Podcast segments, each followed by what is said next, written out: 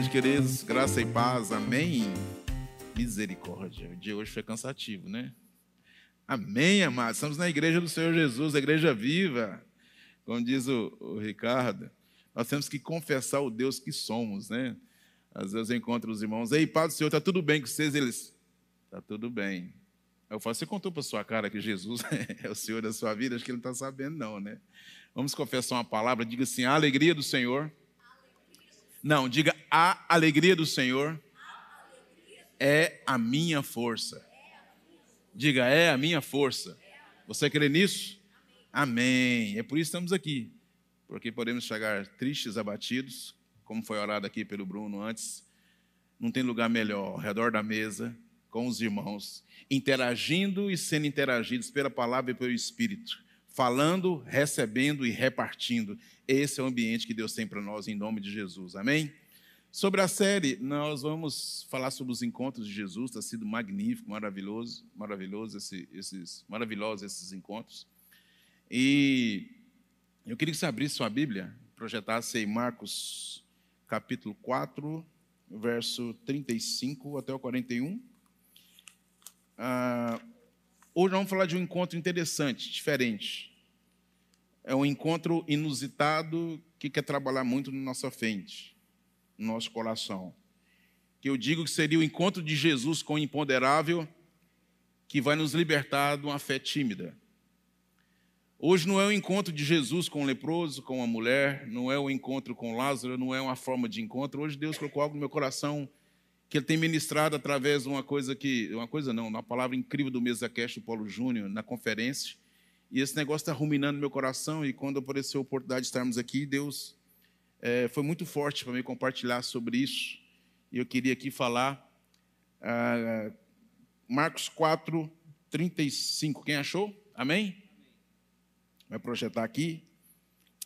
E naquele dia, sendo já tarde, disse-lhes, Jesus disse aos discípulos: Passemos ao outro lado.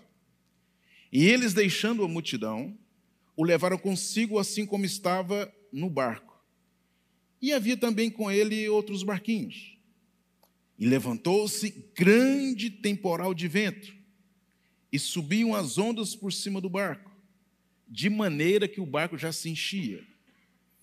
E ele, Jesus, estava na popa, dormindo sobre uma almofada, e despertaram-no, dizendo-lhe: Mestre, não se te dá que pereçamos? E ele, Jesus, despertando, repreendeu o vento e disse ao mar: Cala-te, aquieta-te. E o vento se aquietou, e houve grande bonança. E disse-lhes: Por que sois tão tímidos? Repita comigo: Por que sois tão tímidos? E Jesus falou: Ainda não tendes fé? E sentiram-se um grande temor. E diziam uns aos outros: Mas quem é este que até o mar e o vento lhe obedece? Eu vou repetir. Os discípulos, assustados, nessa versão medo, em outro diz atemorizados. Olhe para mim, não eram qualquer pessoas, não era ninguém da multidão, não eram estranhos. Os discípulos que já andavam com Jesus há três anos, atemorizados, com temor, diziam entre eles: Pedro, João, Tiago, quem é este que até o mar e o vento lhes obedecem? Vamos ver o que o Espírito tem para nós? Feche seus olhos, Pai. A tua palavra ela não volta vazia. Ela é totalmente eficaz naquilo que lhe apraz, como diz Isaías. Ela é como a chuva que desce dos céus e vem para a terra. Rega, produz efeito, nascem sementes, nascem frutos. A chuva transforma deserto ser amado em local de frutos. A chuva transforma o que era morto em vida. A chuva transforma ambiente sequidão em lugar florido. A chuva, após ser amado, aquilo que era antes perdido, traz novamente vida. E assim eu creio que a tua palavra Assim nós profetizamos nessa noite que a tua palavra vai encontrar qualquer que seja o estágio do nosso coração e pelo poder do Espírito, como foi orado aqui antes, ele vai até o profundo e escondido da divisão da medula e ali o Espírito faz aquilo que é a tua vontade, que o Senhor nos trouxe aqui hoje para nos ensinar, para nos edificar, segundo o propósito do Senhor que não falha, de uma boa vontade que é boa, perfeita e agradável. E é assim que cremos, em nome do Pai, em nome do Filho e sob o poder do Espírito. Se você também crê, diga amém. O encontro do imponderável. Imponderável é aquilo que não pode ser avaliado ou medido. É uma ordem de tão grandeza que não pode ser explicado.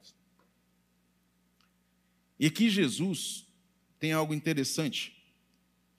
E eu queria falar sobre alguma coisa que Deus ministrou no meu coração, ainda na época da conferência. O Paulo Júnior fez três mesa cast, inclusive está lá no, no, no, no uh, Spotify, inclusive. Ele entrevistou o Marcos Almeida, o Douglas, do Jesus Cop, e o Daniel, nosso pastor lá de São Paulo. E, aqui, e que Deus falou tanto comigo, até sugiro vocês darem uma, uma pesquisada, chama Mesa Cast Paulo Júnior. E ele conversando com Almeida, ele usou alguma coisa que, que veio a calhar muito com o que eu quero falar com você. Eles falaram sobre a perspectiva e a expectativa. Então, só para você entender, no verso de número, no capítulo 3, Jesus chega na beira do mar, pede licença para o barco e começa a falar. Ele fala sobre a palavra, a, a parábola do semeador. Se você for olhar aí, ele fica a tarde inteira falando para a multidão. Tanto é que você vê que começa falando que ele largou a multidão. Então ele fica o capítulo de número 3, o 4, falando sobre parábolas. No final do dia, ele chama os discípulos e fala: Vamos para outra margem. Depois você pode olhar o 5, que já foi pregado aqui. Ele chega na terra dos Gadarenos, onde tinha um endemoniado. Ele vai ali só para atender um homem desacreditado, que vivia em cemitério, no meio de defunto, que arrebentavam as correntes, ninguém queria saber. Ele só vai para atender esse homem, é expulso pelos porqueiros de lá, e ele, ali ele fez o primeiro missionário. O Rafael trouxe uma palavra pijama incrível sobre isso. No coração de Jesus e no coração dos discípulos havia uma perspectiva: vamos passar para o outro lado. E havia uma expectativa: vamos chegar do outro lado. Então, todos nós temos nas caminhadas, nos nossos objetivos, nas nossas lutas, nas nossas dificuldades, uma expectativa, que é a partida. Essa é a perspectiva do que vou fazer, do curso que vou fazer, dos meus negócios que estão dando certo, do meu estudo que vou fazer, do meu doutorado, do meu negócio, da minha empresa, do meu trabalho, do meu projeto. Nós temos a perspectiva. Sonhamos com a perspectiva. Nós imaginamos oramos, colocamos diante de Deus a perspectiva daquilo que eu vou colocar diante do Senhor, como disse o Ricardo aqui, eu, eu, professo a palavra, eu creio na palavra, eu faço um compromisso com a palavra, eu tenho então uma perspectiva. E logicamente, se eu tenho uma perspectiva, eu tenho ali uma expectativa do trabalho que eu vou alcançar, do estudo onde eu vou chegar, do meu pós-doutorado, da minha, da minha luta, da minha dificuldade, de uma enfermidade, de uma situação. Então eu tenho uma, uma perspectiva, uma expectativa. Isso é inerente a todos nós que somos cristãos, todos nós somos pessoas, todos nós que temos fé. E Jesus tinha uma perspectiva. Ele, mais do que ninguém, sabia que ele ia chegar do outro lado, encontrar e fazer uma missão na vida de um homem de Gadá. E os discípulos estavam confortáveis, vamos começar no barquinho e vamos chegar do outro lado. Só que, como eles, eu e você, não temos dificuldade para ter a fé da perspectiva. É um planejamento, é um estudo, é uma porta que deve se abrir, é um negócio que vou fazer, é meu trabalho. E, no meio de tudo aquilo entre o que nós pensamos e oramos, até chegar no final, Olhe para mim, eu vou deixar você um pouco hoje mais tranquilo. Se eu e você estamos ou já passamos por tempestade, é porque no meio da expectativa e da perspectiva, Deus vai exigir de mim, de você, a fé do meio. Porque para a perspectiva estava tranquilo. Jesus falou: tem um barquinho, vamos embora. Mas no meio, quem de nós já passou por isso? No meio, a coisa nem começou. Vem a objeção, vem o obstáculo, vem o desânimo, vem um tentador, vem uma dificuldade, vem uma, uma situação que eu vou falar da empoderabilidade dessa situação, vem algo quase que inexplicável, quase que inatingível, quase maior do que eu, quase, inat, quase impossível de se vencer, de, se ob, de vencer aquele obstáculo e passar por cima dele. Então, irmãos, a fé para começar é fácil. A expectativa de alcançar em Cristo é compreensível, mas quando no meio da coisa nada deu certo, quando no meio da, do projeto, quando no meio do estudo, quando no meio do trabalho, quando aquilo que eu imaginava, quando a frustração vem, quando a angústia bate, quando as dúvidas começam a pipocar na nossa cabeça, será se isso é de Deus? Será será da vontade do Senhor? Será, será, como? Dúvida. Primeira coisa que acontece, Jesus parece estar dormindo. E quando parece que Jesus está dormindo, a nossa fé esmorece. Eu quero nessa noite te estimular pela palavra a ter um entendimento muito importante que essa passagem nos ensina. É que faz parte de toda a caminhada nossa com Deus a provação para que nós tenhamos a fé exercida no meio da tempestade e da caminhada. Mesmo quando aparentemente estamos só, nós nunca seremos deixados sem o socorro, porque o Senhor Jesus está no seu, no meu e no nosso barco. Mesmo quando a coisa mais difícil acontecer. E eu quero tratar um pouco sobre isso agora. E me chamou a atenção. Porque nós lemos aqui do temor. Queria o primeiro slide aqui, que eu quero falar sobre isso. O primeiro slide, querido. Se puder desligar, não sei se vai dar para projetar. Tá muito, se quiser apagar algumas luzes. Não adiantou muito. Irmãos, a Bíblia diz que vieram ventos, ondas que enchiam o barco. Quem aqui já ficou à deriva? Uma noite sem luz no meio de um rio. Não? Ninguém? Ninguém? Nem o pescador aqui? Só eu? Eu vou te contar a situação, irmãos. Não desejo para ninguém. Araguaia, havia um cardume no Bandeirante. Eu estava na Viúva, que é Pedro Peixe 1. E aquela vontade de nós irmos, um abençoado de um irmão, e era só homens crentes, só que esse irmão, ele era. Como é que eu falo aqui? Que hoje está tão difícil você falar as coisas. ele era amarradinho, sabe? Você conhece? Não vou falar libanês nem turco, vou, não sei, hoje está difícil contar as histórias, nem podemos brincar, mas ele era seguro, sabe? Aquela pessoa seguro, controlado. Tão controlado que quando o filho dele falou assim: Papai, me dá um choquito. Ele falou: Pega o dedo aqui, põe na tomatita. Aí, Luiz, o nome dele. Eu cheguei para pescar perto do local onde estava. Aí eu falei: Luiz, por favor, queridão, vai lá e abastece a gasolina do seu tanque, que o meu já estava. A gente revezava as gasolinas. Para mim, quando eu pego um tanque de gasolina de 12 litros e falo abastecer, pescador, o que, que um cara faz? Ele não enche o tanque. Como era o tanque dele, ele pôs uns dois litros. E eu acreditei. E fui, a pescaria estava boa. Lá pelas oito e meia, não, seis e meia da tarde, voltando, que eu não tinha levado nada, um lampião, e tinha um único palito de fósforo no meio de uma caixinha, e nós temos só pescar à tarde. Mas quando você empolga, vocês vão embora. Aí, nós estamos quase chegando a, a, você conhece esse barulho? Aí, queridos, eu ficamos das seis e meia da tarde até as cinco horas da manhã.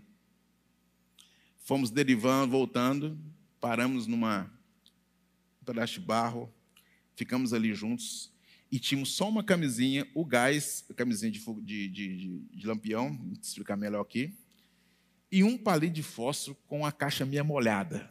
Eu nunca orei tanto para um fósforo pegar de primeira na minha vida. Que não tinha fogo, o frio estava enorme. Gente, nós já estávamos molhados. Você imagina, sem lua, escuro, tudo molhado. E na primeira, pá, e o medo da, da, da, camisinha de lampião, ela pega fogo, e depois que ela aquece, é que ela. E o medo sempre. Puxa, e, mas, para encurtar a história, pegou, arrebentou, colocamos. E éramos três: um novo convertido, o Nazim, o irmão Aldim e eu. Depois tem que contar histórias aqui do frio. Nós dormimos abraçados com a comunhão dos santos ou sem santos, necessidades, nos esquentamos. Mas foi horrível. Passamos um frio louco, terrível.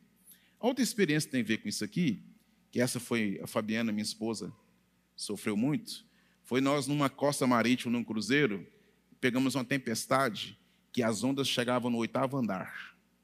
E era um cruzeiro de 14 andares. Então o navio estava e ela assustou, que ela nunca tinha Eu assustei, né? Que nós estávamos saindo da noite do comandante, aquela noite que tem lá, e nós passamos, as ondas, irmãos, batiam no oitavo andar. Você calcula, de 14, já estávamos batendo no oitavo. Ali ficamos tensos, que uh, o balanço foi um cruzeiro meu tenso. Então, eu vivi essas duas coisas bem diferentes. Mas aqui nós temos uma situação, barco menor, uma tempestade. E os discípulos, até então, de Jesus tinham vistos tudo relativo a milagre. Eles tinham visto cegos sendo curados, a mulher com fluxo de sangue, paralíticos sendo levantados, ressurreição. Os discípulos imaginavam até ali terem visto de tudo aquilo que Jesus era capaz de fazer. Eles não ouviram, eles viram. Só que até aquele momento eles nunca tinham corrido risco de vida com Jesus. Porque você está ao lado do chefe, você quase. Já vi de tudo, meu querido. Aqui não é por nada não, mas.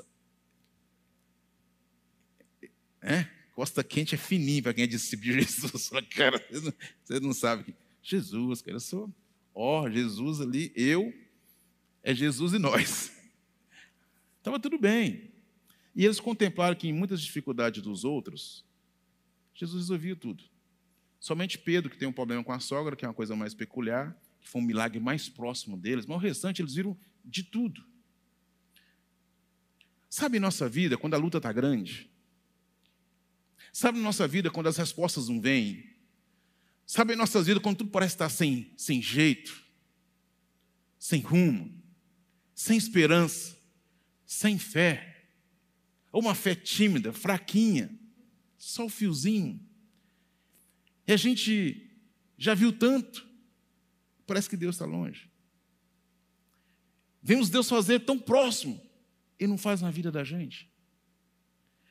Eu quero te falar que esse momento não é porque você tem pecado, não é que você é melhor ou pior, não é você é mais ruim ou você é bom. Eu quero te falar que em toda caminhada cristã, em toda nossa comunhão com Deus, haverão os dias maus. Haverão os dias ruins. Haverão dias que eu e você seremos levados a discernir aonde está a nossa fé, ou se é uma fé tranquila somente da perspectiva ou se é uma expectativa que a gente imagina que Deus só está assinando embaixo em tudo aquilo que eu penso ou imagino, mas no meio nós vamos ser provados sobre o tipo de fé que nós temos na palavra, em Deus e a nossa comunhão com o Espírito Santo dele. É necessário. E aqui os discípulos provaram duas coisas. Primeiro, eles nunca tinham passado um sufoco com risco de vida real, senhores. Real. Vocês não imaginam o medo que dá as águas do nosso lado. Você vê, às vezes, algum vídeo no YouTube de algum navio que está naquelas zonas, irmãos, é, é de 8, 10 metros e parece que vai engolir, são navios, e é uma coisa terrível. Do meu PG, infelizmente, nós perdemos um comandante militar que era do meu PG pela Covid, e ele foi marinheiro, teve submarino e na Marinha Brasileira, Ele nos conta coisas que eu fiquei. O que, que é isso que ele falou, Rio? Você não imagina o que, que é você enfrentar um mar bravio. Vocês não têm noção do que é, que é aquilo. Mas ali eu vi um risco de vida real. E ali todos tinham uma perspectiva tranquila. Eu vou para o outro lado e Jesus está no meu barco. Só que isso não vai impedir que eu e você tenhamos no meio da caminhada, no meio dos projetos, no meio daquilo que está em nosso coração, as tempestades, elas existiram, existem e existirão. E vai chegar o dia mal que você tem aquela, aquela situação que eu mais gosto de ressaltar. Eu quero aqui deixar para você um pequeno parênteses. Quando aparece o imponderável, a primeira coisa que a mente humana pensa são duas coisas, uma coisa só. Por quê? Os discípulos poderiam pensar: o chefe está aqui, ele é o filho de Deus, estamos quase morrendo. Quando eu e você passamos por dificuldades, deixa eu te alertar sobre uma, uma armadilha Pare de perguntar o porquê. Porque se eu e você for buscar a causa, só poderão existir duas respostas e as duas são horríveis. Primeira, eu vou culpar a mim. Eu também tenho pecado, tenho falhado, minha vida não está assim com Deus. Aí eu vou me autocrucificar no Gólgota. Aí eu mesmo vou para o martírio. Aí nasce o síndrome que leva até o suicídio. Porque olha para mim e fala, realmente não mereço, e não merecemos. Realmente não sou capaz. Não somos. Mas no primeiro porquê, a primeira culpa é sobre mim que eu coloco. A segunda é perigosa. Quando eu não culpo a mim, eu culpo a Deus. Aí a briga é mais. é um pouco mais complicada. Porque às vezes eu até imagino que estou razoável e falo, mas Deus, por quê? Aí lá no fundo, essa situação tão difícil, eu olho e aí nasce a incredulidade, o ateísmo. Aí nasce a revolta com quem nunca devemos revoltar. Então, qualquer coisa que você esteja passando ou vier a passar no meio da tempestade, por favor, em nome de Jesus, se proíba de perguntar o porquê. Você pode questionar, você é filho de Deus. Eu quero te ensinar uma nova pergunta. Eu achava que era uma lucubração filosófica, até minha. Pergunte para Deus, Senhor, eu não entendo. Seja visceral. Não compreendo. Achei que estava tudo no controle do Senhor e eu. Eu não compreendo, mas por favor, me responda o para quê do que estou passando isso. E na Bíblia tinha isso, eu não sabia, em Mateus. Os discípulos chegou e falou: Cristo, Senhor, tem esse menino que nasceu cego. Por que ele nasceu cego? Ele pecou ou os pais? Ao que Jesus falou, nem ele pecou e nem os pais. Ele nasceu cego, foi para que nele se manifeste a glória de Deus. Então a minha sua dificuldade, quando ela é acalmada em Deus, ela só serve para um desígnio e um propósito. É para que eu e você saiamos da tempestade mais crédulos, mais confiantes e mais seguros sobre o que Deus é em nós. Esse é o motivo. Porque imaginávamos que estava tudo bem, mas as nossas certezinhas se esvão quando as mediocridades das coisas que nós imaginamos não são no propósito de Deus e nos acontece e não dá certo e a gente se revolta com a gente ou com Deus. Então, pela primeira vez, os discípulos tinham visto todas as extremidades de um Deus capaz de mudar o corpo, de trazer à luz uma situação, de trazer luz a um cego, de trazer resistência novamente a uma pessoa aleijada, de trazer da morte, Lázaro. Mas tinha uma coisa que os discípulos nunca tinham passado e nunca tinham visto. Nunca tinham passado o risco de morte. E nunca tinham visto, nunca tinham atestado a soberania de um Deus criador. Aleluias. Irmãos, na Bíblia, milagre na natureza, se eu me recordo bem, só tem um que está em Josué 10. Na guerra dos cinco reis já morreu, quando Josué para o sol, até vencer a batalha. Quem sabe dessa história? Tem na Bíblia. Parou o sol. Depois você lê Josué 10. Tá? Parou o sol. Mas fora disso, no Novo Testamento, os discípulos nunca tinham visto alguém se levantar. Essa cena, se lá no céu tiver um Blu-ray top e Deus puder dar a chance de eu falar, Senhor, eu posso ver umas três cenas, só três. Eu vou escolher algumas. A um é da multiplicação dos pães, que até hoje eu não sei se o pão saiu, multiplicou, se multiplicou e saiu. Eu gostaria de falar, Senhor, deixa eu dar uma espiadinha no sexto. Não sei se vai ter. Meu filho trabalha com imagem, talvez tenha lá gravado, né, filho? Lá, tá, tá, tá. Se não for, é a segunda é essa. E a terceira, é claro, é o Mar Vermelho, que essa é clássica. Se eu puder dar uma recapitulada, eu falo, Senhor, ó, eu, tá, eu sou Tomé. Deixa eu... Passa de novo aquele negócio aí. Mas essa, irmãos, irmãos, eu, já vi muito. Quem, quem já viu tornado? Não, tornado não, mas vento forte aqui. Quem já viu aquele vento? Irmãos, é um absurdo. O vento é tão forte, é tão tempestuoso, que a Bíblia diz em João 3 que Jesus falou: o vento só para onde quer.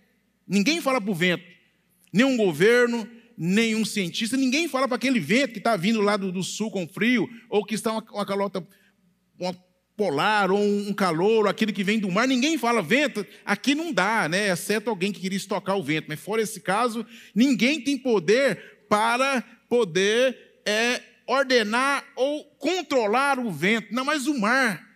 Mas a Bíblia diz que Jesus levantou e falou: Oh, homens com uma fé tímida.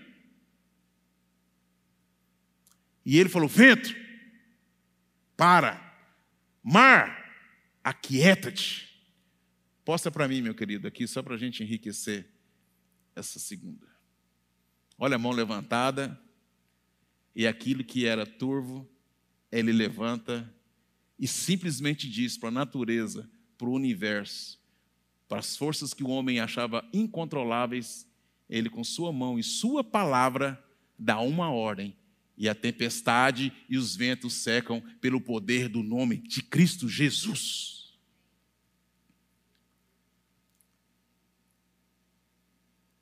E aí, eu quero repetir o que Jesus falou. Por que sois tão tímidos? Ainda não tendes fé? E o que, que isso tem a ver com nossas vidas nos dias de hoje, no século 21? Eu queria encerrar trazendo uma reflexão para você. Primeiramente, eu e você temos que entender que vamos ser provados na fé do meio, do meio da jornada, do meio do projeto, no meio do plano.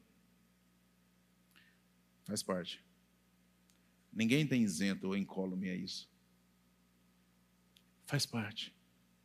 Faz parte para que realmente seja provado nos nossos corações os desígnios do propósito de Deus. Sabe, irmãos, tem dias, já passei por eles, que só me restou pegar com Deus. Eu não achei em respostas. Não achei, alguns dias sem achar um vento, nem um sol. Estava tudo trevas escuro. Acho que todos nós já passamos o dia mal. O dia que dá vontade de não amanhecer mais. O dia que a fronha está encharcada. O dia que os amigos somem. Os dias que os irmãos somem. Sabe aquele dia mal? Que a gente chega a um desespero tal que a gente só não abandona o barco e a gente está sozinho no barco. Sabe aquele dia que as coisas mais imponderáveis, imagináveis, vindas da onde você nunca imaginava, pelo contrário, você esperava consolo e vem angústia. Você esperava solução e vem acusação. Você esperava uma resposta e vem silêncio. Esse dia mal, até Jesus passou. Eu quero te falar que esse dia faz parte do para que Deus está preparando para que a sua vida se torne em uma pessoa de fé, coragem e determinação, crendo nas suas promessas. Esses dias fazem parte do crescimento para você se tornar aquilo que Deus quer e não aquilo que você imaginava nas suas perspectivas humanas, racionais, limitadas e incompreensíveis. Muitos desígnios no coração do homem, muitos propósitos no coração do homem, mas o que prevalece é o desígnio de Deus. E Deus, para limpar os nossos propósitozinhos, Ele tem que trazer o desígnio, mas para trazer o desígnio tem que haver prova para a gente desistir de achar que em nós há condição de vencer uma tempestade. Não há condição. Ninguém doma o vento, ninguém doma o impoderável como homem. Mas o Deus homem com você vai passar com você pelo vento e pelo mar e vai te levar para o outro lado em nome de Jesus. E isso vai nos ensinar, porque ele vai renovar a nossa fé. Tudo aquilo que é em Deus passa pelo experimento da prova para gerar crescimento. Como o Ricardo falou, Deus é muito prático. E os experimentos das provas, como diz Pedro, a provação produz experiência, que produz perseverança e que produz uma fé que vence qualquer obstáculo, porque a fé daqueles discípulos, a partir dessa noite, ela ficou desassombrada. Porque quando Jesus falou, eles viraram e falaram: Mas quem é este Agora eu sei que ele cura leproso, ele cura homens, mas não tem nada que está longe da soberania de Jesus de Nazaré. Você veio essa noite aqui para ouvir Deus te falar. Não tem nada que está acontecendo na sua vida que ele não saiba. Não tem nada de bom ou ruim que você esteja passando que ele não está ciente. Agora, comece a falar para ele, Senhor, para que está acontecendo? Não entendo, mas eu creio que o Senhor vai me fazer chegar do outro lado. Porque não existe impossível para o Senhor. Convido você a ficar de pé, a fechar os seus olhos. Oh, Pai, Pai de amor. Aleluia. Feche seus olhos. Eu não sei, querido e querida, o que passa na sua vida. Realmente não sei. Se soubesse não adiantar nada, que eu não posso fazer nada. Mas tem alguém que, que não dorme e nem cochila. Nosso Deus nunca dorme. Nosso Deus nunca dorme. Aleluia. Sabe, irmãos, a soberania de Deus não tem limites, não tem obstáculos, não tem portas fechadas. Milagres ele faz. Ressurreição também. Direções ele é capaz. Não existe nada, nada, absolutamente nada que Jesus Cristo de Nazaré não pode redirecionar o barco da sua vida para a expectativa dele e não a sua.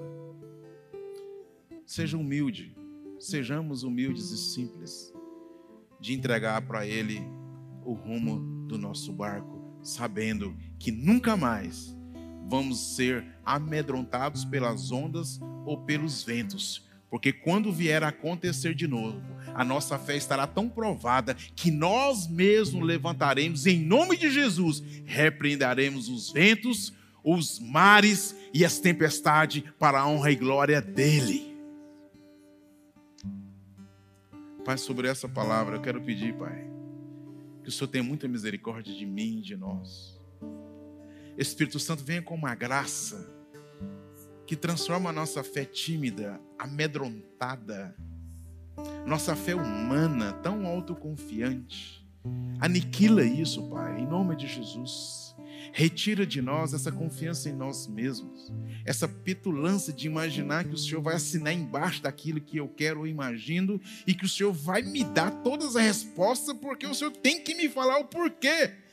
Deus, isso não é, ser amado, o propósito de quem é servo. O Senhor é o Senhor de nossas vidas e o soberano Senhor.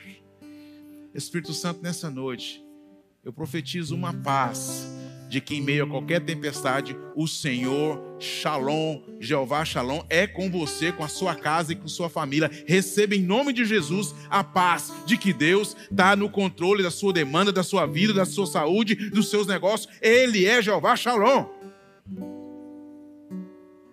E nessa paz, Ele vai te levar no para quê que você está passando, você está passando. E você vai chegar do outro lado em nome de Jesus. E você vai ver que do outro lado há uma missão, há um desígnio muito maior que os seus propósitos. Há uma resposta do para quê muito mais interessante que os nossos porquês. É assim que nós oramos nessa noite. Em nome de Jesus, Deus. Que o Senhor venha e nos alcance em meio a tempestades.